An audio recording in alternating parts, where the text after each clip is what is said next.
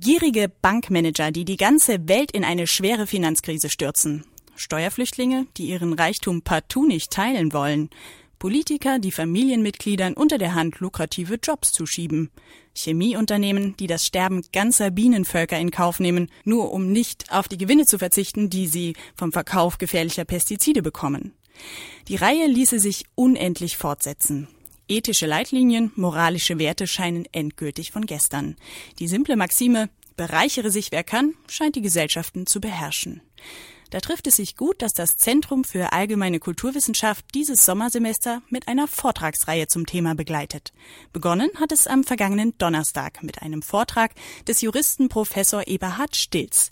Er ist seit Mitte April Präsident des Forschungsinstituts zum Weltethos, das der Tübinger Theologe Hans Küng ins Leben gerufen hat. Mein Kollege Stefan Fuchs hat mit Eberhard Stilz gesprochen. Es scheint eine Übereinkunft darüber zu geben, dass es eine Art von moralischer Verelendung gibt, auch in den Staaten der OECD, dass es verstärkt einen Bedarf für moralische Orientierung gibt. Können Sie den Hörern ein bisschen sagen, warum? Also ganz aktuell liegt es sicher daran, dass wir das Empfinden von vielen Krisen haben. Finanzkrisen, Wirtschaftskrisen, Staatskrisen. Dazu kommt allerdings auch, dass unsere Welt immer komplexer zu werden scheint. Und in einer komplexen, schwierigen, schwierig erscheinenden Welt bedarf es der Orientierung. Und deshalb die Suche nach Werten, die uns Orientierung, die uns einen Wertekompass geben. Diese Orientierung muss transkulturell sein, sie muss auf die Weltgesellschaft zielen, sie kann nicht mehr aus einer nationalen oder religiösen Tradition heraus buchstabiert werden. Die Weltreligionen sind eine Quelle, die Aufklärung, die Wissenschaft eine andere, aber sie reicht nicht aus, sondern sie legen das auf anthropologische Grundlagen, was der Mensch in der langen Geschichte seiner Entwicklung erfahren hat. Warum?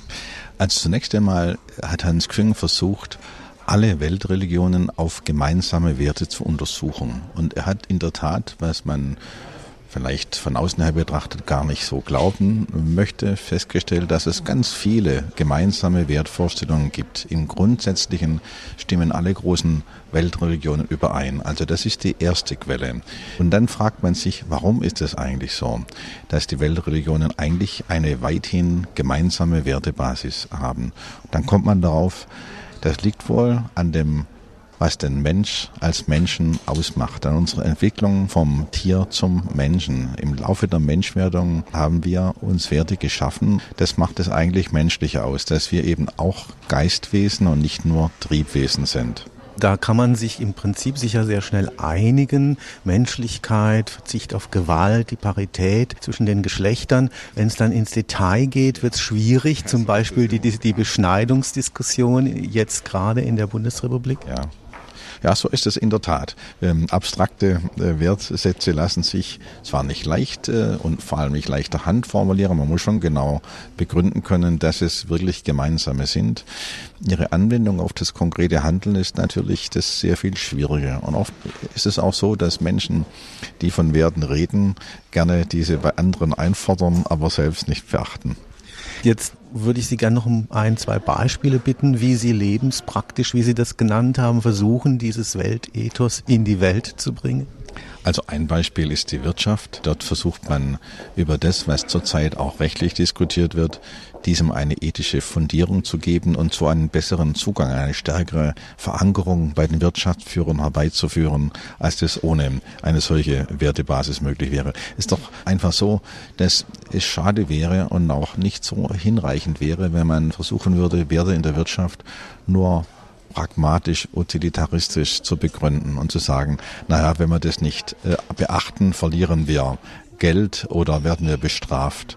Viel tiefer wirkt, wenn Wirtschaftsführer das auch selbst für richtig halten, wissen, dass das weltweit eine, eine Übereinkunft ist, die uns allen zugrunde liegt und es einfach selbst verinnerlichen und für richtig halten. So wie es schon immer viele große Wirtschaftsführer auch getan haben. Ich habe das Beispiel Robert Bosch mir erlaubt zu erwähnen.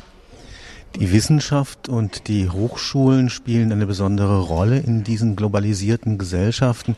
Hier gibt es jetzt einen großen Druck, äh, Stichwort Innovation, das Erkannte auch zu Technologien umzuwandeln, die dann vermarktbar werden, ist da sowohl das Rechtssystem als auch überhaupt ethische Orientierung nicht oftmals überfordert, weil sie dieser Beschleunigung der technologischen Revolutionen nicht mehr folgen kann?